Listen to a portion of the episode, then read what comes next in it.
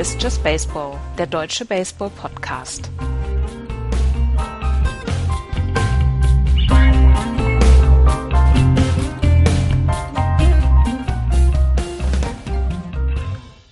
Drei null, vier null, vier vier, sieben vier, sieben sieben, acht sieben, acht elf, neun elf, neun zwölf, zwölf zwölf, zwölf dreizehn. Die Houston Astros gewinnen ein episches Spiel 5 der World Series 2017. Hallo, liebe Hörer, zu einer weiteren World Series Sonderausgabe von Just Baseball. Und frisch zugeschaltet aus den Untiefen der Sky Schiedsrichterkatakomben, Florian Neumann. Hallo, Florian. Moin. Ja. Sehr schön, dass du die Dose mit dem Loch benutzt, um mit uns zu sprechen. Das macht es für uns alle ein bisschen einfacher. Und äh, ebenso frisch, allerdings nicht in den Schiedsrichterkatakomben, sondern eingeflogen aus London, der Andreas. Hi Andreas. Hallo. Schön, dass du wieder da bist. Ich freue mich auch. Ich bin krank zurückgekommen, aber ansonsten passt alles. Wie war London? War super. Ich habe Samstag ja. habe ich Rugby geguckt, Sam Sonntag dann das Spiel der Cleveland Browns gegen äh, gegen, gegen Minnesota und ähm, habe heute Nacht ab dem vierten Inning jede Sekunde Baseball gesehen. Das ähm, und habe äh, also schäme mich dieser dieser fehlenden Stunden nicht, die ich äh, Schlaf weniger bekommen habe. Ja, du hast es äh, du hast es nicht bereut. Nein, nein, nein. Das ist, also wir haben, Florian und ich haben ja schon über das Spiel 2 gesprochen und haben schon gesagt, Mensch, was ist das denn für ein absurdes Spiel gewesen? Aber das heute Nacht hat alles übertroffen, was wir bislang erlebt haben in dieser World Series und auch in dieser, Postseason. Wir haben ja schon einige wilde Dinge erlebt in dieser Postseason. Aber das heute Nacht hat dem Ganzen nochmal, also nochmal so richtig gezeigt, wo der Hammer hängt. Was für ein unfassbares Stück Baseball, was da abgelaufen ist heute Nacht. Ja, und das werden wir jetzt ein bisschen versuchen auseinanderzunehmen. Äh, Johannes Knut, ähm, der ja nicht jetzt dadurch auffällig geworden ist, dass er alle äh, fünf Minuten neue Superlative äh, heraushaut, sagt eben auf Twitter Best World Series ever. Und äh, wenn Johannes das sagt, dann äh, sagt das schon ein bisschen was aus über die Qualität des Sports, den wir da sehen können. Ähm, ist es die Best World Series ever bisher? Ja, na, nein, nein, nein. Äh, sie gehört aber zu den zu den Besten. Ja, also das auf jeden Fall.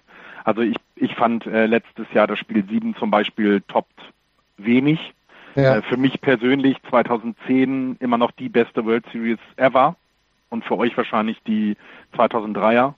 Ähm, das ist das eine. Und aber also was man hier eben sieht, ist, dass da wirklich die beiden besten Teams gegeneinander spielen und es auf Kleinigkeiten ankommt und das macht es zu einer der besten World Series ever, ja. 2004 war es übrigens mit den Red Sox. Das war ein Sweep damals gegen St. Louis. Ja, Entschuldigung. Ähm, die, die Summe, die, also die Summe der Spiele und wie diese Spiele zustande gekommen sind. Also so ein Hin und Her heute Nacht mit diesem Spiel 5 und auch ja ein Spiel 2, was, was so unglaublich war. Ähm, ich glaube, die, die Summe an überragenden Szenen lässt einen dann ja doch schon sagen, okay, das ist eine fantastische Serie. Und du hattest letztes Jahr, natürlich hattest du Spiel 7, was irgendwie ein bisschen über allem steht, auch gerade wegen, wegen der Restgeschichte mit den, mit den Cups aber der, der Rest der Serie, da, da waren ein paar Spiele dabei, die durchaus sehr klar gelaufen sind. Auch hier gab es ein Spiel oder zwei Spiele, die klarer verlaufen sind. Aber alleine Spiel 2 und Spiel 5, Joe Buck heute Nacht oder heute Morgen, der war komplett erschöpft. Der, der, ich hab, das hat man gemerkt, ja. Ich habe ich hab am Anfang, am Anfang reingehört und am Ende reingehört. Er und John Smalls, die, die wirklich einen überragenden Job machen, das muss ich nochmal sagen, die waren komplett erschöpft heute Nacht. Und ich habe mit dem, mit dem Tim Collins gesprochen, der für The Zone ja schon zwei Spiele übertragen hat und jetzt auch Spiel 6 noch kommentieren wird. Der hat gesagt, er hat eigentlich darauf gewartet, dass ähm, Joe Buck irgendwann mal das F-Wort bringt ähm, on air. und ähm, es, ja, es ist, es sind so viele, es sind so viele Szenen passiert, wo du die Hände überm Kopf zusammenschlägst. Und ich glaube, diese, diese World Series ist wirklich ganz, ganz, ganz oben dabei. Ja. Ich gehe da mit. Also ich, ich genieße es auch tatsächlich. Ich hoffe halt sehr, ähm, dass die World Series äh, in äh, die Maximal Extension ja. kommt, dass ja. es halt ein Spiel 7 gibt. Aber da greifen wir jetzt vielleicht unserem Tipp für Spiel 6 ein bisschen vor. Lasst uns bei Spiel 5 bleiben, das angefangen hat, ja, wie die Feuerwehr. Die LA Dodgers kommen im ersten Inning auf drei Runs, die ähm, so ein bisschen ähm, das Selbstbewusstsein der Dodgers äh, wiedergespiegelt haben, wo man, wo man sehen konnte, die haben sich vorgenommen, heute wird geschwungen. Ja, es wurde geschwungen, tatsächlich. Und ähm, es ist ja so ein bisschen auch die Hoffnung der Houston Astros gewesen. Mit Dallas Keuchel und Justin Verlander hat man hintereinander zwei Leute, die die Offensive der Dodgers so ein bisschen stumm schalten können. Aber was passiert? Erstmal das Chris Taylor Single, dann den Justin Turner Walk, dann Enrique Hernandez Walk und du hast sofort Bases loaded im ersten Inning und vor allen Dingen waren von diesen acht Würfen für Justin Turner und Enrique Hernandez nur ein einziger Strike dabei, ansonsten acht mhm. äh, Balls dabei gewesen. Und äh, dann gab es Cody Bellinger ähm, Strikeout und dann gab es das Logan Forsyth Single, äh, Chris Taylor, Justin Turner mit dem 2 zu 0, Enrique Hernandez zur dritten ähm, Base und ähm, dann ja mit Yasiel Puig hat Logan Forsyth die zweite Base gestohlen. Enrique Hernandez hat den äh, das 13-0 gemacht und ähm, du hast den Throwing Error von äh, Juli Guriel und das sind so so Dinge, die dann zustande kommen, wo du denkst, Alter, ist das Ding hier schon nach dem ersten Inning gegessen und vor allen Dingen Dallas Keikel, der so eine fantastische Saison hatte, aber wo man das Gefühl hat, dass ihm jetzt so ein bisschen der Arm abfällt, ähm, ja, da war das, äh, da war schon wirklich die, die Holland in Not. Ja, die, ähm, die ganzen, die ganzen Low Pitches war sehr, sehr auffällig, dass die Dodgers überhaupt nicht gechased haben. Ja. Alles, was, äh, was äh, unterhalb die, der Strike Zone gelandet ist, ähm, das wird eine, eine ganz klare Ansage gewesen sein, dass man äh, bei Dallas Keikel die äh, Sinker beziehungsweise die Low Fastballs nicht angeht. Das war also sehr, sehr auffällig. Und ähm, dann hatte er so ein bisschen Probleme, die Ecken zu treffen, wobei ich sagen muss, über das gesamte Spiel ähm, fand, fand ich die, ähm, die Strike Zone sehr, sehr großzügig. Ich fand von äh, von von vom vom Plate Umpire. Ich weiß nicht mehr, wer es war. Ich habe den Namen vergessen. Ich fand sie insgesamt fand ich sie sehr gut, aber sie hat ja dann auch dazu beigetragen, dass das so ein ein Spiel wurde, wie es dann wurde am mhm. Ende. Ähm, und ich habe vor den World Series habe ich noch einen Artikel gelesen, die Dodgers könnten ein Problem für Dallas Keuchel werden, weil mit einem seinem Sinkerball, ähm, da ist er darauf angewiesen, dass die, dass die Leute da mal nachschwingen. Das haben die Dodgers überhaupt nicht gemacht. Und er ist nicht so der der Fastball-Pitcher, also er hat keine 95, 96, 98 Meilen drauf. Ähm, gegen Breaking Balls haben die ähm, haben die Houston Astros einfach immer, äh, Entschuldigung, die die LA Dodgers eigentlich immer ein Mittel und das haben sie dann gezeigt. Und das haben sie ja über das gesamte Spiel gezeigt und das haben sie auch schon über das gesamte Spiel 1 gezeigt.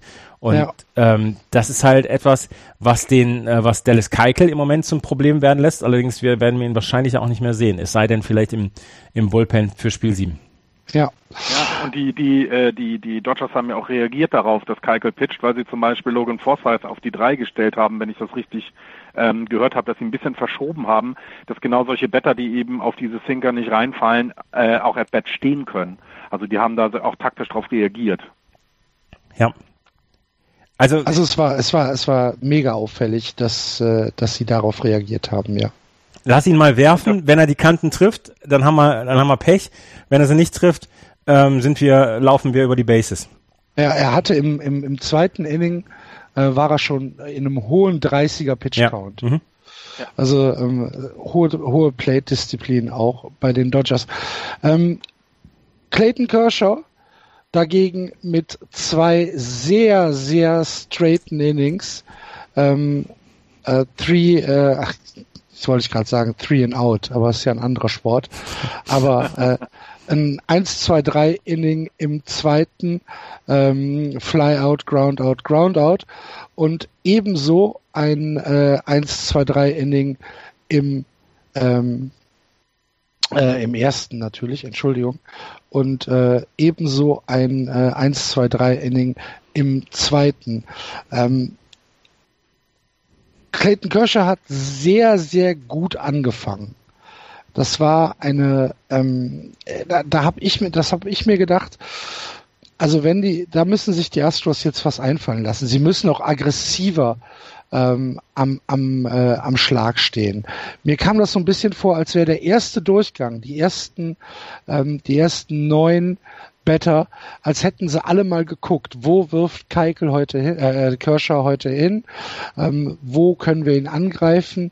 Und äh, in den ersten, in den ersten äh, Durchläufen habe ich mir echt gedacht, also wenn äh, Clayton Kershaw weiter so die Kanten trifft und weiter auch seinen Fastball so einsetzen kann, dann äh, könnte das heute ganz, ganz bitter für Houston werden. Hat nicht ganz hingehauen, die, äh, die Prognose. Ich, ich suche sie gerade. Keith Law, ähm, der ESPN-Kolumnist, hat eine Statistik zwischendurch gebracht, dass wenn ähm, Clayton Kershaw vier Runs Run Support bekommt, dass er dann ähm, eigentlich durchcruisen kann und eigentlich immer gewinnt. Und das war im, das war Mitte viertes Inning, wo er das geschrieben hat und ge, äh, gejinxt hat dann ja auch, weil dann hat ja auch, ähm, äh, dann hat ja auch Clayton Kershaw wirklich große Probleme bekommen und hat dann die vier Runs abgegeben, beziehungsweise, ja doch, das waren die vier Runs ähm, und im vierten Inning. Und was ich da wirklich bemerkenswert fand, war, dass ähm, ähm, Dave Roberts ihn auf dem auf dem Mount gelassen hat, dass er ihn weiter hat ähm, pitchen lassen, ähm, wo man gedacht hat, ja Dave Roberts, auf der einen Seite weiß er jetzt, er hat die letzten zwei Spiele, hat er seinen Bullpen unglaublich viel einsetzen müssen. Auf der anderen Seite ist dieses Vertrauen da. Clayton Kershaw hat in Spiel 2 ein absolutes, ein absolutes Monsterspiel gehabt, äh, oder beziehungsweise in der NLCS hat er ein absolutes Monsterspiel gehabt. Ähm, man muss ihm dann auch mal vertrauen und man muss dem besten Pitcher, den wir im Moment haben, dann auch mal vertrauen. Ähm, ich fand es sehr bemerkenswert, dass er so lange auf dem Mount geblieben ist. Vier, zwei Drittel Innings. Es war vielleicht dann sogar einmal ein, ein Better zu spät. Ja. Nee, äh, nee, nee, finde ich nicht. Also, glaube ich nicht. Weil wenn du geguckt hast, was er bis dahin gemacht hat ähm, und auch selbst bis dann zum 4-1 war das alles noch im Rahmen. Also ich, dieser so ein Home Run ähm, passiert dann halt. Ne? Also das das passiert immer wieder. Jetzt war es ein äh, Three Run Home Run, ähm, aber äh, ich glaube nicht, dass das dass er da irgendwie schon auf war oder sowas. Ähm, das, das wirkte jedenfalls nicht so. Nein, ich meine, das, das Inning später. Das Inning später hier, okay, dass ja. er, dass er da gesagt hat, nach, nach 4-4, dass er ihn da auf dem Mount gelassen hat, das ist in Ordnung. Im nächsten Inning hat er dann jetzt zwei Leute auf Base gelassen und dann gab es den Home Run zum 7-7. Und ja, das war ja, ja, vielleicht, wo ich, wo ich dann sage, vielleicht war es da ein Better zu spät. Aber du hast ja, es ja da, gesehen. Da gebe ich dir recht. Du hast da es ja dann, du hast also, es dann ja gesehen, Brandon Morrow, auf den sich Dave Roberts bislang immer verlassen konnte, hat nicht ein einziges Out hinbekommen. Ja. Ja.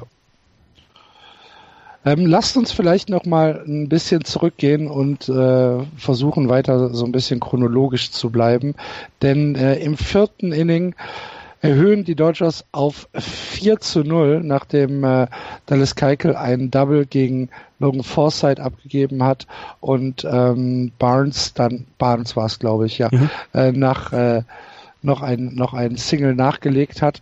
Äh, so steht es 4 zu 0 und dann wurde Dallas Keuchel schon runtergenommen und gegen Granderson ausgetauscht. Verständlich, Florian? Ja. Also da also, schon. Keikel, ja, finde find ich schon, weil, äh, wie, wie, wie ihr das eben gut erklärt hattet, er wirkte nicht, er wirkte eben bei dieser Strike-Zone nicht so sicher und da musst du als Manager reagieren. Ähm, er hat eben genau äh, nicht, nicht das gemacht, was er die ganzen äh, Spiele vorher immer machen konnte in der Regular Season und dann gehst du einfach hin und sagst, komm, Dallas, du hast uns überhaupt erst hierher gebracht, alles gut, ich nehme dich jetzt runter. Äh, Finde ich, finde ich genau richtig. Ich fand's auch richtig mich hat nur der Move danach gewundert, dass ähm, Luke Gregerson nur ein einziges Out auf dem Mount stand und danach kam Colin, Colin McHugh, hat dann zwei Innings gebracht, wo er vorher wusste und wo er vorher auch gesagt hat. Ja, ja also Gregerson hat ja erstmal einen schönen Wild Pitch hingelegt. Ja, ne? ja, ja gut, hast auch wieder recht. Ähm, aber äh, was, was mich dann gewundert hat, weil er vorher gesagt hat, nein, Ken Giles wird für uns kein Closer dieses Mal sein nach dem, was, was Giles hier während der Postseason über sich hat ergehen lassen müssen, kannst du den ja eigentlich in einer normalen, in einem normalen Matchup, wo es ein enges Spiel ist, in einer World Series nicht mehr bringen. Das heißt, du hast einen Pitcher weniger. Und dass du dir dann den Luxus erlaubst, dass du zwei Pitcher nur für ein Out äh, da lässt, also Luke Gregerson und später dann auch noch Harris, Das musst du dir dann auch nochmal erlauben. Aber da gehst du dann wirklich nach den Matchups und da hat AJ Hinch dann ja wahrscheinlich auch gesagt, okay, wir haben mit Colin McHugh jemanden, der auch mehrere Innings gehen kann. Dass er dann nochmal drei Runs abgegeben hat, ist eine andere Geschichte.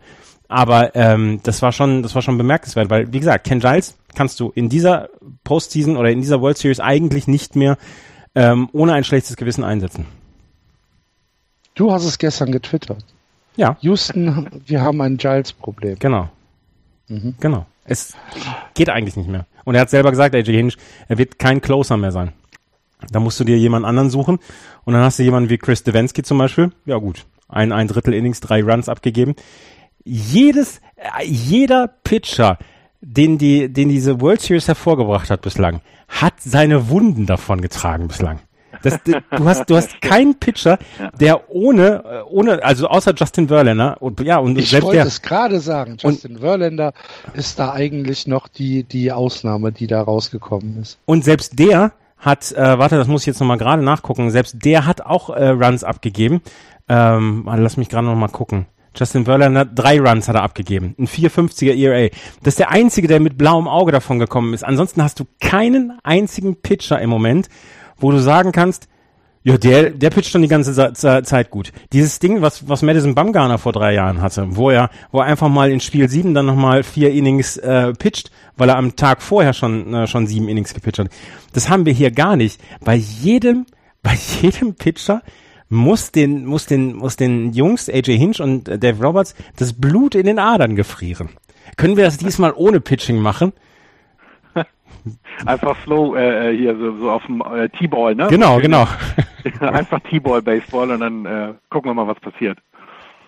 Ja, nachdem aber zum Beispiel ja Clayton Kershaw im, im, im ersten Spiel, was er gepitcht hat, eine, eine durchaus überzeugende Leistung gebracht hat. Ne? Ja, ja. Aber es, also, ähm, Im ersten Spiel hat er, war, es, war er für den Run verantwortlich? Ich glaube sogar. er ja, ja, er war ein Home, Home Run. Trotzdem, das war halt eine sehr überzeugende Leistung. Da hat er doch sechs Innings durchgepitcht oder sieben sogar. Hat er. Aber hier hat Ja. er dann, hier hat er dann nur vier Ja. zwei Drittel Innings. Jetzt, jetzt hat er ein paar Wunden davongetragen. Es ist doch, es ist doch im Moment keiner da.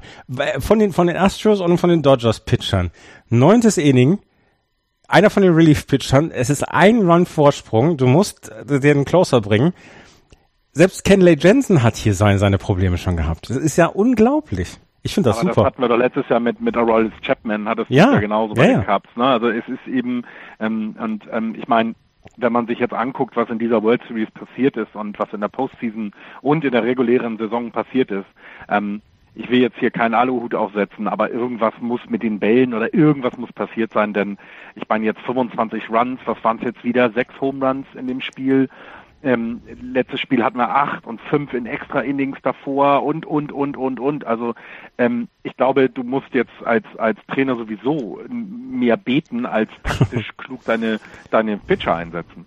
Also wenn sie was gemacht haben, dann haben sie meinen Segen, weil das, was, was hier abgegangen ist, das gucke ich mir jedes Mal wieder an. Okay. Sehr gut. Ähm, wo wir eben bei Schaden waren, äh, gehen wir doch mal ins äh, zweite, in die, in die zweite Hälfte des vierten Innings und äh, gucken uns den Ausgleich der Houston Astros an. Erstmal walked Clayton Kershaw George Springer. Bregman mit einem Flyout. Dann kommt ähm, José Altuve an die Platte mit einem Single. Und ich weiß nicht, ob ihr es gesehen habt, aber habt ihr als José Alt, äh, als er heißt doch José Altuve, Ja. oder? Hm? Ja. Ja. Ich habe gerade gedacht, James heißt er. Ja, Jorge. Ja. ähm, als, als er auf, äh, als er auf Base war, ähm, wie er dann dem First Base äh, Coach äh, die, die Faust entgegengestreckt hat, der war so wütend, der war so aufgeladen, das hat man richtig gesehen, dass er, dass er für sich gesagt hat, los jetzt Mann, los jetzt Mann. Das war, äh, das war sehr augenscheinlich. Ja. Ja, das hast du aber ja auch bei den bei den Dodgers gehabt, ne? Wenn dann Puig äh, auf At-Bat war und äh, was gemacht hat oder Justin Turner. Ich meine, wenn man sich teilweise anguckt, wie die Dodgers sich nach den Ausgleichen immer gefreut haben, dann hast du gesehen, dass da sehr viel Energie untereinander ist und dass die sehr sich sehr, sehr, sehr gefreut haben und sehr motiviert waren. Also das war schon toll anzusehen von beiden. Also die, auch diese diese Emotionalität, die alle da reingesteckt haben, haben hat echt Spaß gemacht. Der nächste ist ähm, ähm, Carlos Correa mit einem Double, der George Springer nach Hause bringt und äh, José Altuve auf die dritte. Und dann kommt Juli Guriel. Und Juri, Guri, äh, Juri Guriel mit dem Home Run, mit dem drei Run Home Run, der dann eben ihn, Altuve und Correa nach Hause bringt, 4 zu 4. Jetzt gibt es ja die Kontroverse um Juri Guriel. Wir haben gestern drüber gesprochen, Florian und ich. Andreas, du hast es mitbekommen in London garantiert. Ja. Ähm, ist das eine, eine, ja, muss man als Dodgers-Fan sauer sein, dass er nicht gesperrt ist? Ähm, ich habe ich hab mir die Frage auch gestellt, ob, ob, man, ob ich sauer wäre, wäre ich der Gegner von Juli Guriel. Ähm, mhm. Ich glaube, ich wäre nicht sauer. Äh, also erstens, die Aktion von Juli Guriel war unter aller Sau. Sowas fällt mir persönlich nicht im entferntesten ein, wenn ich meinen Gegner in irgendeiner Weise verunglimpfen möchte. Dann mache ich mich ein bisschen lustig über blöde Pitches oder was, aber dann gehe ich nicht aufs Aussehen. Und was Juli Guriel da gemacht hat, ist unentschuldbar. Fünf Spiele Sperre nächstes Jahr. Ja, wenn er gedopt hätte, wäre er fünf Spiele mehr gesperrt worden. Also von daher ähm, schwamm drüber. Die 320.000 Dollar, die er an Strafe zahlt, sind in Ordnung für mich. Ähm, wie Rob Manfred das ähm, ge also kommuniziert hat, dass er gesagt hat, er möchte nicht das ganze Team bestrafen, ähm, dass es nur noch 24 sind. Wir möchten, dass diese World Series mit 25 gegen 25 zu Ende geht. Da kann ich, damit kann, komme ich klar. Damit komme ich klar. Ich würde dann allerdings dann auch ähm, anstelle von Juli Guriel sagen, Leute, ich habe hier den allergrößten Scheiß gebaut. Ähm, ich tue alles in der Offseason und in der neuen Saison, um wieder ein Vorbild zu sein. Ähm, ich komme damit klar. Ich weiß nicht, wie eure Meinung war. Ich habe den Podcast leider noch nicht hören können. Also ich, ähm, äh, ich glaube, tendenziell gehen wir da alle in die gleiche Richtung. Ähm, wir, waren, wir waren auch beide der Meinung, dass diese Geste natürlich nicht geht und dass diese Geste halt ähm, verwerflich ist, ohne jede Frage. Ähm, er ist halt auch schon alt genug. Ja. Er sollte es besser wissen. Ne? Er ist kein dummer Junge mehr, dem man halt sagen kann, ja, der wollte wollte vielleicht ein bisschen, ähm, er war halt ein bisschen übermütig oder so. Nee, nee, äh, das muss er besser wissen, ohne jede Frage. Ich glaube, er hat es nicht böse gemeint. Für mich sah es nicht nach, nach, nach irgendeiner also für mich sah es nicht wirklich ab, abschätzig aus. Ich kann, ich kann, also ich kann für mich nicht ausschließen, dass ich das nicht auch mal gemacht habe, aber da war ich 14. Da war ich 12, 13. Das meinte ich, das meinte ich ja damit. Er muss ja. es besser wissen, weil ja. er halt einfach äh, ein, ein gestandener Mann ist genau. und auch lange genug im Profi-Baseball-Geschäft dabei ist. Und weil er in einer sehr diversen Liga spielt. Äh, äh, allein in einer sehr diversen Mannschaft. Ja, spielt er ja, ja, schon. Ne? Er hat er hat ja selbst äh, mit äh, Kenta Maeda äh, einen, einen asiatischen äh, Pitcher als Mannschaftskollegen. Nein, hat er nicht, aber Kenta Maeda ist ein Dodgers, aber ähm, Ach, Entschuldigung. um Gottes Willen. Aber aber du hast du hast recht, er hat eine sehr ja. Er hat eine sehr diverse Truppe an seiner Seite. Ähm, es sind Afroamerikaner in, in, der, in der gesamten MLB, es sind spanisch sprechende Menschen, es sind viele, viele Asiaten in der, in der MLB, es sind Menschen aus allen Teilen der Welt. Man möchte Toleranz zeigen, dann kann so eine Aktion, darf nicht passieren. Ja, gebe ich dir ja recht. Ja. Ohne, ohne, ohne hatte, jede Frage. Eben, genau, um das noch abzuschließen, ich hatte ja gesagt, dass ich finde, er hätte bestraft werden müssen, auch schon jetzt ähm, damit es weh tut und damit auch niemand jemals wieder auf die Idee kommt, äh, sowas nochmal zu wiederholen. Ähm, weil es eben 31 Jahre alt, da, da hieß es anscheinend nur noch Strafe und nicht mehr, ey, du, lass das mal sein, weil, ne, eine Erklärung. Ähm, aber ich kann das alles gut verstehen, wenn, äh, was Rob Manfred gesagt hat, was ihr gesagt habt, das sind alles valide Argumente und ich bin ja nicht derjenige, der die Entscheidung treffen muss und wahrscheinlich auch gut so, weil ich wäre da vielleicht etwas härter. Deswegen finde ich, so wie sie es jetzt gelöst haben und gehandelt haben, gut meines Erachtens fehlt noch ein bisschen was von Julie Gurriel, aber das kann ja noch kommen. Es kann ja in der Offseason kommen, dass er, äh, ne, dass er sich nochmal dazu äußert und ähm, dann Projekte für mehr Integration angeht oder oder oder. Das würde ich mir sehr wünschen. Ja, vielleicht, wenn Sie ein, wenn Sie ein gutes äh, PA-Department haben, bringen Sie ihm das, wenn äh, die Serie vorbei ist und ja. vielleicht zwei Wochen Urlaub ja. äh, ins Land gezogen sind. Vielleicht äh, macht er irgendwas. Müssen wir abwarten. Auf jeden Fall ähm, ist er dann der Mann, der dieses Spiel wieder auf Null setzt, der ein äh, 4 zu 4 mit dem 3-Run Home Run schlägt. Aber die Dodgers sind nicht allzu beeindruckt, denn im fünften Inning schlagen sie sofort zurück. Ähm, ja. Ja, nee, ich lache nur, weil das, das kommt jetzt wieder, dieses Spiel. dieses Spiel kommt einfach immer wieder und das ist einfach Wahnsinn. Ja, es, es geht ist. jetzt, es geht jetzt vor und zurück immer weiter. Ähm, aber als es dann 7 zu 4 für die Dodgers stand, äh, nachdem sie gerade diesen Home Run bekommen haben, nachdem sie gerade von 4-0 Führung auf 4-4 in einem Halbinning gekommen sind und ähm, und sie dann direkt zurückschlagen auf 7 zu 4, da dachte ich dann, wow, stark. Mhm. Jetzt gehen, jetzt gehen sie steil. Ja, so, äh, so antworten Champions auf ein 4 zu 4. Genau. Und Cody das, Bellinger. und, und so, so äh, retten sie ihrem Star-Pitcher auch mal den Hintern, während der ihnen den ganzen, der ganze Saison lang ähm, alles abgeliefert hat. Ja, Ja, habe ich auch gedacht. Corey Seager Walk, Justin Turner Walk, Strikeout von Enrique Hernandez und dann Cody Bellinger, der Home Run ähm, ins, äh, ins rechte Centerfield. Ja, toll. Cody Bellinger hat sich auch ein bisschen gefreut. Ja, ein bisschen hat er sich schon gefreut. Aber wir haben Anfang der Saison noch gar nicht über Cody Bellinger gesprochen, von daher ähm, auch Alex Bregman, der ja hinterher den, den Walk-Off noch ge geschlagen hat, das sind ja zwei Leute, die erst dieses Jahr in die Liga gekommen sind, von daher Chapeau. Also ich weiß nicht, als Rookie im, im fünften Inning aus dem 4-4 ein 7-4 machen, da darf man sich mal freuen. Ja, das, das geht schon mal in Ordnung. Völlig okay. Auf jeden Fall. Aber genau so äh, kommen halt auch die Astros wieder zurück. Denn natürlich im fünften Inning gibt es direkt wieder den Ausgleich.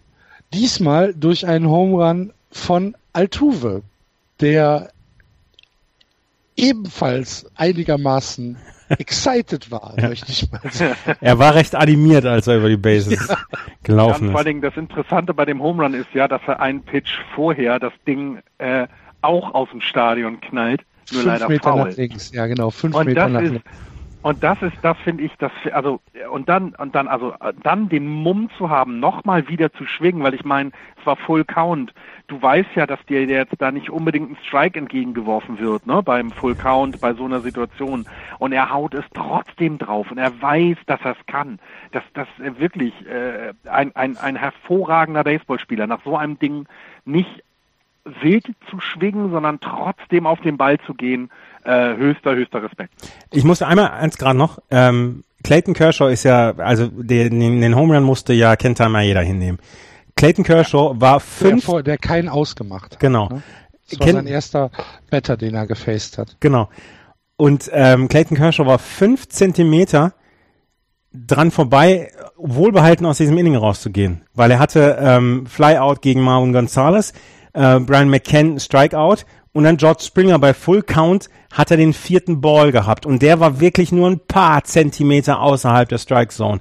Und dann hat er bei Alex Bregman genau das gleiche wieder gehabt. Drei und zwei war der Count und wieder nur ein paar Zentimeter. Er war wirklich nicht weit davon entfernt, aus diesem Inning wohlbehalten rauszukommen. Und das macht, das ist das Faszinierende an Baseball. Es sind wirklich nur ein paar Zentimeter, die über Wohl und Wehe entscheiden. Und dann musste er damit dazu sehen, wie José Altuve das Ding über den Zaun schmettert. Das, ja, ja, was für eine, was für eine absurde Folge an Ereignissen, die es da gegeben hat. Ja, ohne jede Frage. Ohne jede Frage. Aber für uns, die das dann mit einem einigermaßen neutralen Blick betrachten, natürlich etwas, was die Münder offen stehen lässt.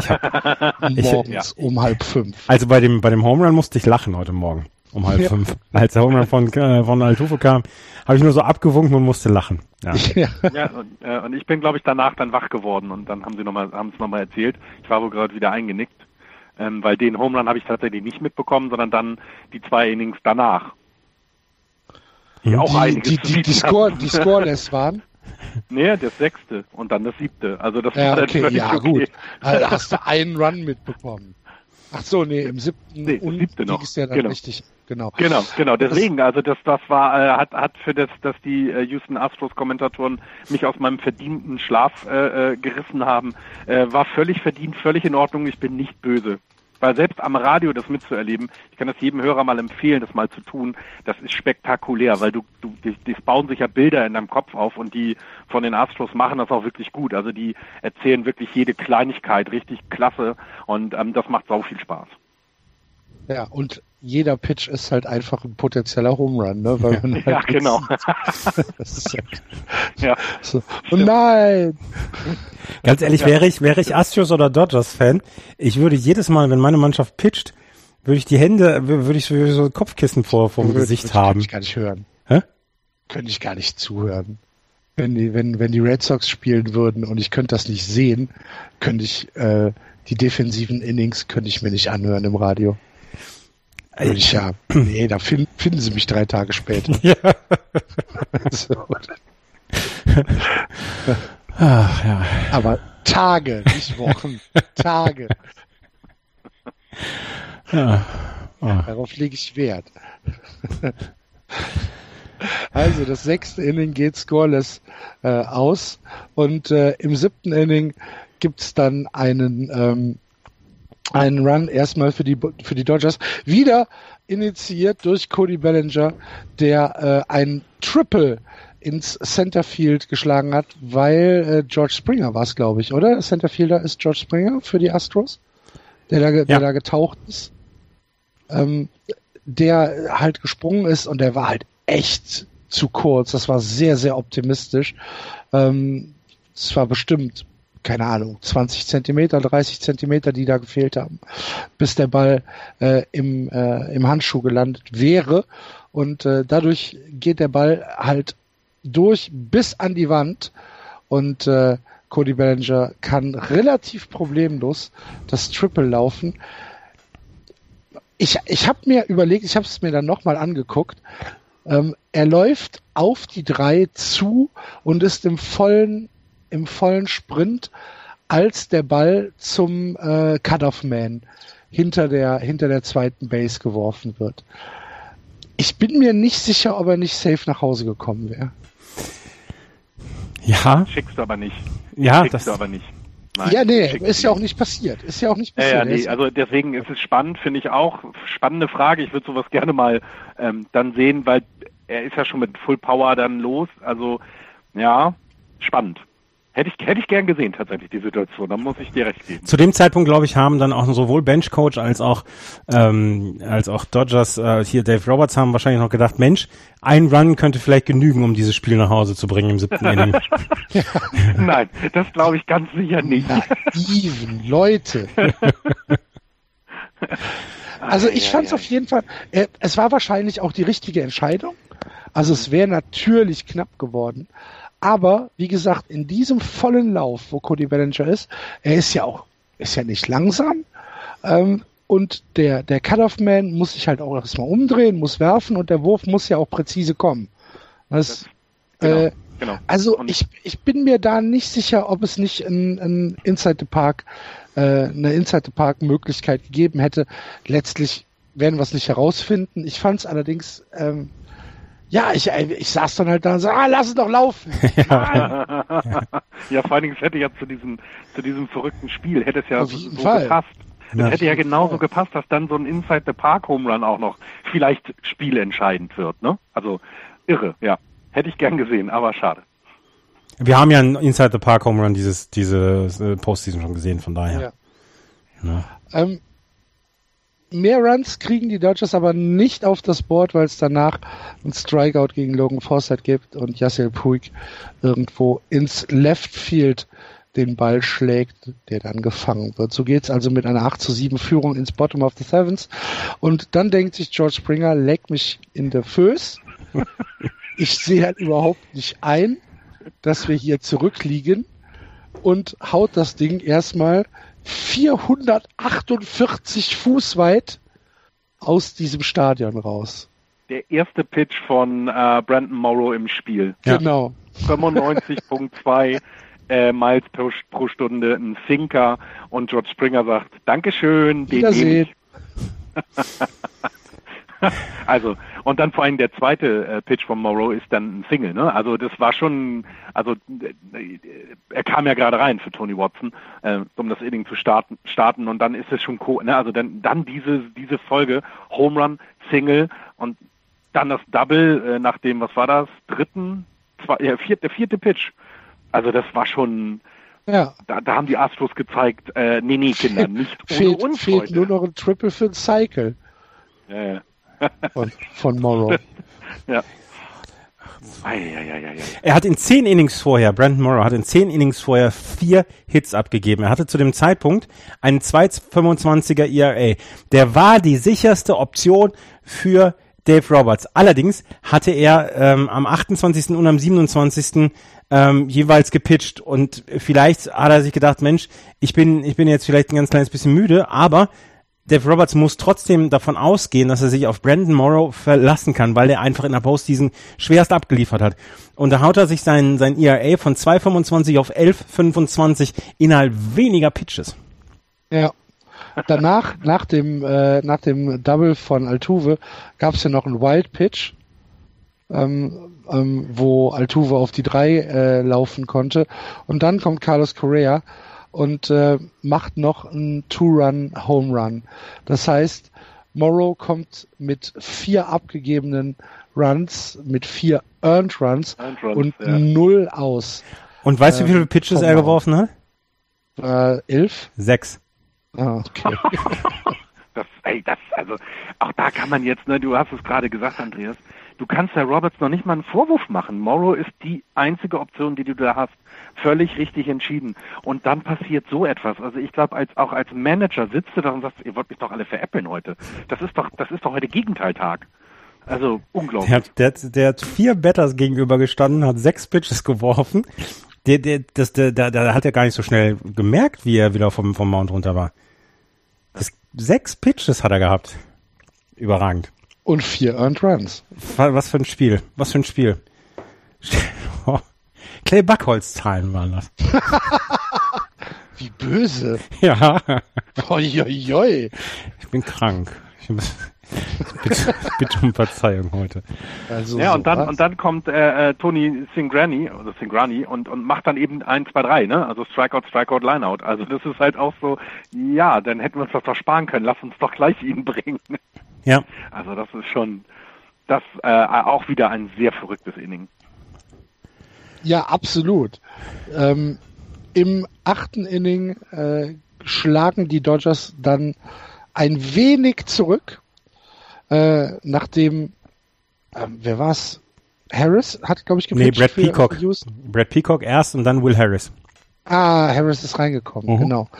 Und ähm, Double von äh, Corey Seager und ähm, Jock Peterson äh, kommt nach Hause, nachdem vorher ähm, Peterson das Double äh, geschlagen hat und äh, Taylor mit einem sehr, sehr hohen Pitch am Arm getroffen worden ist.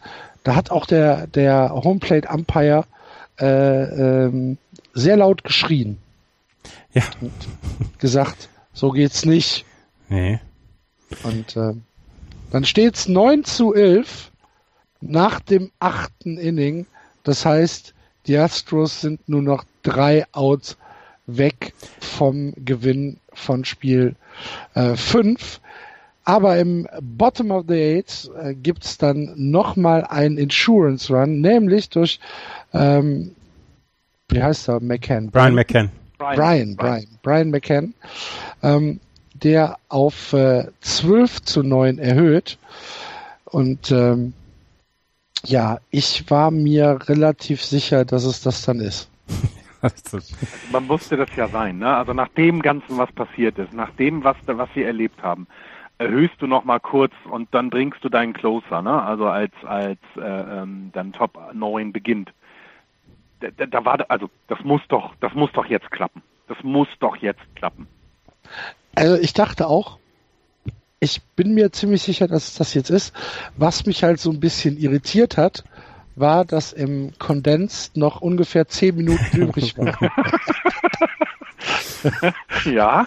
Das, das ist halt so ein bisschen doof, ne? Zeigen die dann nur noch die Feierlichkeiten? Hm? Bitte? Zeigen die dann nur noch die Feierlichkeiten an Ja, zehn Minuten? genau. Nein, aber, aber kann man das, das muss man doch anders, anders regeln können, dass man nicht weiß, wie lange dieses Kondens geht. Das, da Nee. muss es doch irgendwie so eine Abschaltfunktion geben, dass du sagst, ich will weder die Zeit sehen, noch den Fortschrittsbalken. Ja. muss aber. anregen, weil das ist tatsächlich, das war jetzt hier sehr, sehr deutlich. Und also ich habe das neunte Inning dann auch komplett gehört. Ich war dann wach und ähm, du hast auch bei den äh, Kommentatoren dieses Zittern in der Stimme gehört, weil es fing ja dann gleich mit, dem- mit dem Walk von Cody Bellinger an und dann sagte wirklich einer von denen, sagte, it's never good to walk the lead of hitter, ne? Also wirklich so, es ist immer kein gutes Zeichen, ne? Und es ist großartig. Und dann gibt's dieses Aus von Logan Forsythe und und, äh, und dann kommt Yasiel Puig an die Platte. Und Hast du da Wenn- noch irgendwas gehört bei diesem Out, äh, bei diesem, bei diesem Strikeout von Logan Forsythe? Weil es war ja schon relativ laut in Houston. ja, irre. Also du, also im Radio ist das ist das eine, also die- diese Atmosphäre, da kommt so super rüber. Äh, du hörst die beiden sehr gut, weil sie dann auch sehr laut werden. Ähm, also, aber klasse, also das hat richtig Spaß gemacht. Und dann wollte ich dann jetzt bei Yasel Puig, ähm, wenn du vorher die ganzen äh, Sachen gesehen hast, Puig war immer das letzte Out. Immer wenn die Dodgers eine Rallye hatten, er war das letzte Out. Er hat mit einem Flyout, mit einem Groundout, hat er immer, äh, ich glaube, auch, hat er auch einen Strikeout. Also sein Tag war bis dahin eigentlich nicht gut, sodass du so ein bisschen Hoffnung hattest, okay, jetzt kommt Yasel Puig, der hat noch kein gutes Spiel, den knacken wir jetzt weg. Und ja, dann entscheidet er sich aber anders.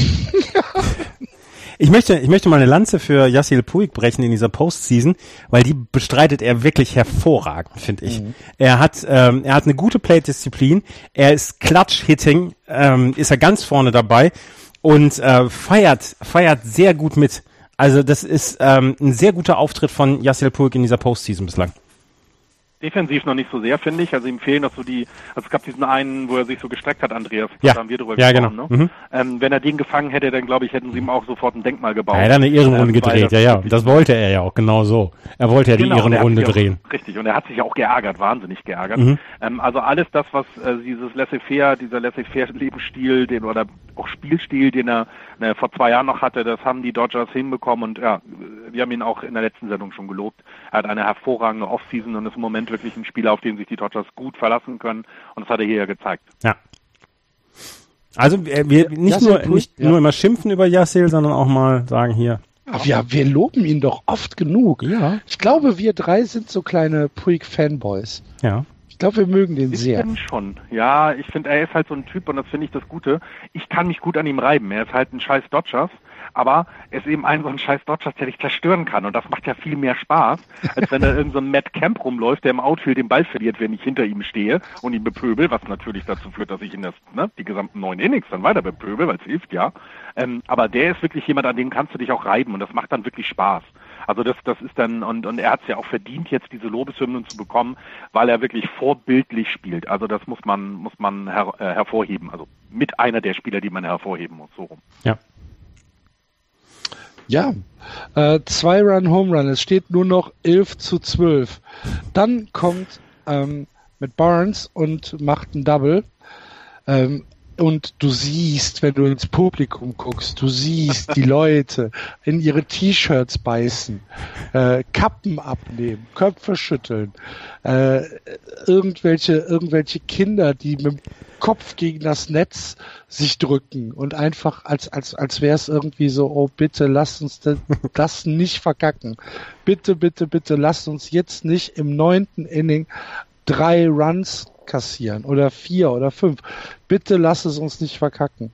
Und dann kommt der Ground aus von äh, Jock Peterson, äh, der zwar Barnes auf die drei bringt, aber der halt die Astros bis auf ein Aus an den Sieg ranbringt.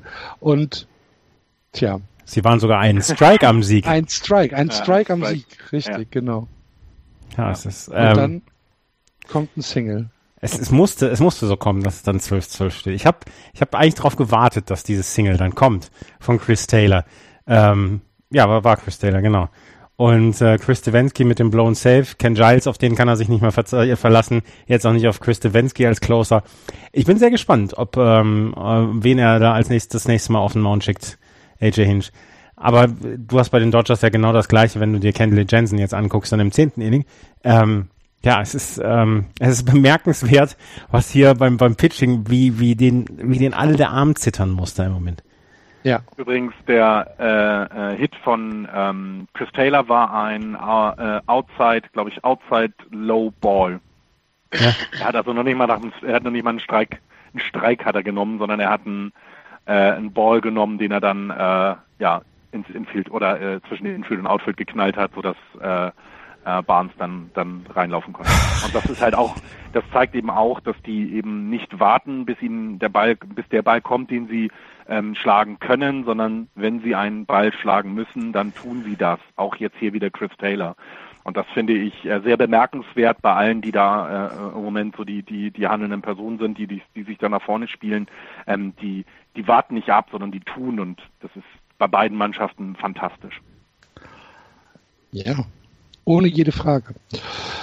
Im äh, Bottom of the Nines kommt dann Kenley Jensen für die äh, für die Dodgers und äh, macht ein tatsächlich äh, gutes, cleanes Inning. Er gibt einen Hit zwar ab, das war allerdings nur also nur in Anführungsstrichen ein Double.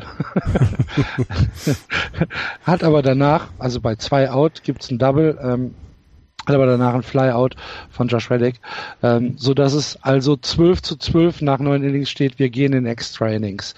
Und die Dodgers können im zehnten nicht scoren. Äh, Musgrove pitcht für die Houston Astros. Ähm, es gibt äh, ein Lineout von Justin Turner, äh, Isia mit einem Single, Bellinger mit einem Flyout und Forsyth dann mit einem äh, Groundout, der dann eine Fielder's Choice auf der Second war, ähm, wo José Altuve nochmal einen kleinen Schreckmoment überleben musste bei dem Slide von ähm, von äh, Justin Turner, nee, von äh, ähm, Ethier. Das weiß ich gar nicht mehr. Ja, der ist da schon noch mal reingeslidet und äh, so, so, und ja. José ja, Altuve ist dann hoch ja. hochgesprungen und ist dann aber praktisch auf ähm, auf dem auf dem äh, Läufer gelandet und dann lagen sie beide da. Das sah so ein bisschen gefährlich aus. Also, Wurde aber ja auch nicht gechallenged oder nichts gemacht. Das war nee, es war, es war ja auch ein, es war ein klares Aus. Also der, der Slide war halt meiner Meinung nach ziemlich unnötig. Ja, aber vielleicht auch nicht unbedingt zu verhindern dann in der Situation. Also da würde ich jetzt, also es wird da mit allen Mitteln an. Ja, an ich will es auch nicht überhöhen. Es ja. sah halt einfach nach einer unnötigen Situation aus. Und wenn wenn José Altuve da blöd landet und sich da ein Knöchel bricht, dann äh, reden wir heute aber über andere Dinge. Ja, absolut. Ja. Und die Entscheidung fällt dann im Bottom of the Tens. Wieder steht Kenley Jensen für die LA Dodgers auf dem Mount, holt sich erstmal zwei Out ähm, durch äh, einen Groundout von Evan Gettis und äh, ein, ich glaube ein Strikeout war danach. Strikeout von Marvin Gonzalez, ja. Genau. Es war sogar Looking. Ich glaube, es war sogar Looking. Stri also nein, swing. der Strikeout swing. war Swinging ja, von Marvin ja. Gonzalez, ja. Okay. Dann gibt's einen Hit bei Pitch. Auch da war er übrigens nur ein Strike davon entfernt, aus diesem Inning rauszukommen. Ja. Und er hat ihn auch sehr deutlich getroffen. Das war jetzt nicht irgendwie Schlimmes. Und ich, äh, da war, da war bei mir so der erste, oh Gott, weil auch die Houston Astros Kommentatoren gesagt haben, der darf sich nicht wehtun, wir haben keinen Catcher. ja, das war das Brian war so McCann, erste, war, Ja, ja, genau, McCann. Ja. ja, ja, genau. Und das war so die erste, die erste Reaktion darauf war, wir, der darf sich nicht verletzen, wir haben keinen Catcher. Und das fand ich so, das, das fiel mir da ich so, oh mein Gott, ja, was meinst du, was das jetzt ist? Und das war ja kein absichtliches Abwerfen. Es war die Hand, die als Catcher nicht ganz so unwichtig ist. Mhm. Ei, Karamba, habe ich gedacht, wenn das jetzt so eine Series entscheidet, boah, Kinder, ja, dann. Kinder, ich verrate euch was, ihr habt auch keinen Pitcher im Moment. brauchst auch keinen Pit, äh, brauchst auch keinen Catcher. Nee, nee, dann, dann eben. Ja. Noch T-Ball, wir haben Ja, genau. Ähm, also dann gibt es den Hit bei Pitch und danach direkt einen Walk. Ähm, muss er da raus? Nee, er hat ja niemanden. Warum Das nicht? ist Candy, ja, ein aus, Candy Jensen, du kannst, du hast, äh, Ah, ich du hast weiß es Force nicht. Out, du hast Force Out an, an drei, an zwei, an eins, also egal was da passiert, du Ja, kannst kein, Aber du hast ist kein, Rackman da stehen als nächstes. Was, ja, Also ich, Ja. ich hätte ihn, ich hätte ihn auch nicht rausgenommen, Kenley Jensen. Dafür ist es einfach Kenley Jensen, der in der gesamten Saison plus in der Postseason immer einen überragenden Job gemacht hat. Ähm, was mich dann wirklich gewundert hat, war, dass die ähm, Dodgers das Outfield sehr, sehr tief haben spielen lassen. Ich weiß gar nicht, wer der Centerfielder für die für die ähm, Dodgers war im, im 13. Im, im 10. Inning. Das war Jock Peterson, der zuletzt der Centerfielder war. Der stand fast an diesem Tals Hill, wo ähm, wo früher dieser dieser dieser Hügel war. Da stand er fast und ich habe gedacht, ja, natürlich, wenn ein langes Flyout ist, ähm, du möchtest nicht, dass der der Ball hinter dich fällt. Aber was ist, wenn der wenn er zwischen äh, Second Baseman oder oder Shortstop und dem Outfield fällt? Was was ist dann? Und genau das war dann nämlich die Geschichte. Ähm, wer ist es gewesen? Ähm, Alex Bregman mit dem Single. Derek Fisher hat genug Zeit, um von der Second Base zur Homeplate zu kommen. Auch wieder so ein klarer Fall von hinterher wissen wir es immer besser. Ja, vor allen Dingen, ich Wir finde müssen noch sagen, dass Fischer für McCann gelaufen Genau. Ja, genau, genau. Und da, Mhm. und da möchte ich eben, ne, da möchte ich eben, ich saß ja am Radio, ich habe das ja nicht gesehen und dann sagen die, es kommt Derek Fischer und die beiden müssen sich dann wahrscheinlich angeguckt haben, die, die Kommentatoren, und gesagt haben, was machen wir denn, wenn wir den, wenn wir jetzt keinen Run scoren? Was passiert denn dann? Wen, wer, wer soll sich denn hinter die Platte knien, so nach Ja. dem Motto? Eine mutige Entscheidung, finde ich. Ähm, weil Brian McCann echt eine tolle, tolle Saison äh, für die für die äh, äh, Astros spielt und auch vor allem eine tolle Postseason. Ich meine, habt dieses eine Pickoff an drei da gesehen, wo er dann äh, Ja. dem Pitcher oder er zuruft 3 3 3 3 3, weil da der Ball hin muss. Also das war schon, das war schon echt, das echt eine Persönlichkeit. Und dann ist Derek Fischer da, ja und hat aber gereicht. Er Also- hat, da muss man sagen, AJ Hinch alles richtig gemacht. Also Brian McCann ist niemand, mit dem ich mich abends auf ein Bier hinsetzen würde, aber ähm, dass er, dass er, dass er ein toller Spieler ist, das möchte ich nicht bestreiten.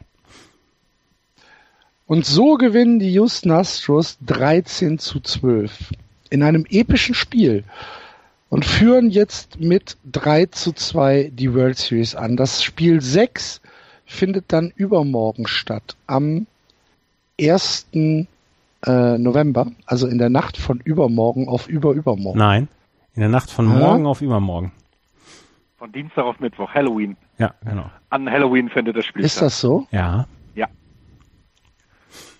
Ist großartig. An Halloween so ein Knaller. Ich, also, oh. Oh, dann zeigt mir, dann zeigt mir, nee, doch nicht November 1st. Ja, ja. Ah, das sind, ah, weißt du was? Ähm. Das sind, das sind, ähm, das ist Central European Time. Ah, Also es ist, es also ist bei in mir, der bei Nacht mir von, stand, bei mir stand, stand 1.11. genau, Und das Ja, bei ist halt erst am 1.11.. Mittwoch. Ja, ja, genau. Bei Aber es ist 1.11.. natürlich in der Nacht. von Dienstag auf daher- Mittwoch, genau. Richtig. In der Nacht von Dienstag auf Mittwoch. Das heißt, nur heute ist spielfrei. Genau. Und ähm, da werden wir Justin Verlander gegen Rich Hill sehen. Darf ich da ein- einmal, Entschuldigung, wenn ich, wenn ich dir, ähm, wenn ich dir da reinspreche, ich würde gerne noch ein paar Rekorde vorlesen aus diesem Spiel. Ah, okay, sehr gerne, natürlich. Es war das zweitlängste World Series Spiel aller Zeiten. Nur äh, Spiel 3 2005 der World Series, damals auch in Minute Maid Park, ähm, zwischen den ähm, Astros und den White Sox, damals als die Astros noch in der National League gespielt haben, hat mit 5 Stunden 45 länger gedauert. Einen kleinen Augenblick mal gerade, ich muss mal gerade husten. Ähm, so, es gab inzwischen, ähm, warte, es war das erste Mal oder nee, das vierte Mal insgesamt, das, das fünfte Mal, dass eine Mannschaft in einem World Series Spiel drei Rückstände aufgeholt hat und das Spiel am Ende gewonnen hat. Das letzte Mal war es 2011, dieses unglaubliche Spiel 6, David Freeze, Cardinals gegen Rangers, wo die Rangers auch zweimal nur einen Strike vom Sieg entfernt waren und damals von der World Series. 1993 Spiel 1 haben die Blue Jays gegen die Phillies dann auch schon mal gewonnen. 1986 Spiel 6 die Mets gegen die Red Sox, das Spiel, das Bill Buckner Spiel. Und 1914 Spiel 3 der Braves gegen die Athletics. Es gibt die meisten Home Runs in der MLB-Historie jetzt in der Postseason. Es hat inzwischen 100 Home Runs in dieser Postseason gegeben und 21 Home Runs in der World Series bislang. Ähm, Clayton Kershaw hat acht Home Runs bislang in der Postseason abgegeben. Ähm, das ist ein MLB-Rekord. Und wir sprechen über ihn nach wie vor noch als guten Pitcher. und ähm, Alex Bregman mit seinem ersten Karriere Walk of Hit, Regular Season oder Postseason. Da war eine Menge drin. Ja, das, ja ein, Ohne jede Frage. ein Spiel, was man sich immer wieder sehr, sehr gerne wird anschauen können. Ja. ja, und ich glaube, dass es in Houston auch ganz, ganz viele Leute gibt, die morgen äh, äh, ihrem Chef gesagt haben, äh, sorry, ich kann nicht kommen, ich war dabei. Ich bin Ja. immer noch voller Adrenalin und konnte nicht eine, eine Sekunde schlafen. Also wenn du da im Stadion warst, das muss ja die Hölle gewesen sein Ja. als Fan. Ja. Das war schon als Zuschauer sehr anstrengend. Ja. Ja. Aber geil. Ähm, ja, ähm, jetzt also dann übermorgen das äh, Spiel 6 wieder zurück in Los Angeles. Justin Verlander, der bisher in sechs Innings in dieser Serie einen ERA von 4,50 hingelegt hat und Rich Hill, der in vier Innings ein ERA von 2,25 hat, spielen gegeneinander. Falls ihr in Los Angeles oder Umgebung wohnt, es sind noch fast 11.000 Tickets verfügbar. Ähm, anscheinend entscheidet man sich in Los Angeles erst relativ kurzfristig zu so einem Spiel zu gehen. Ähm, also da ist noch eine Menge Platz im äh, Dodger Stadium. Und äh, ich würde es, also ich würde es machen, sagen wir es mal so, wenn Es- ich da leben würde. Es, das Problem ist halt nur die Karten, das sind keine 12,50 Karten, ne? Ja, Ist ja egal. Ja. Also Spiel 6, World Series, wenn es mein Verein wäre, hoch. Und ich würde halt da wohnen. Mal, Ja, klar. ja. Also, ich glaube, ich hätte sie aber auch schon. Ja, wahrscheinlich. Also, ähm, geht dahin, liebe LAianer. Ähm, was tippen wir denn? Oder tippen wir überhaupt und oder wünschen wir uns nur was? Ich wünsche mir Spiel 7. Ich wünsche mir auch Spiel 7. Ich wünsche mir auch Spiel 7. Ja, dann hoffen wir, dass das zutrifft. Wir hören uns also mindestens noch einmal, liebe Hörer, nach Spiel 6 und dann drücken wir die Daumen, dass es vielleicht auch noch ein richtiges Endspiel, Spiel 7 in Los Angeles geben wird. Haben wir sonst noch was? Im Moment nicht. Also hier, die, ähm, die, die Washington Nationals haben einen neuen Manager, gerade reingekommen. Dave Martinez, der Benchcoach der Chicago Cubs, ist neuer, ähm, neuer Coach bei den Washington Nationals. Die ja sogar John Farrell interviewt haben, so wie ich das gelesen habe. Ja, aber wer tut das nicht? Auch die, auch die, auch die Phillies haben das gemacht, wollen aber eher mit einem jungen Coach. Ich kann ihnen nicht verdenken. Florian, hast du noch was? Äh, nee, ich wollte nur sagen, ich bin super müde, weil dieses ständige Baseball hören, das geht echt an die Nieren. Es ist ja nicht mehr lange. ja. Gut, liebe Hörer, dann danke fürs Zuhören. Ähm, freut euch mit uns auf Spiel 6 und hoffentlich auf Spiel 7. Wir hören uns auf jeden Fall noch einmal wieder, wie eben besprochen. Das war's für heute. Vielen Dank. Macht's gut. Tschüss. Tschüss. Tschüss.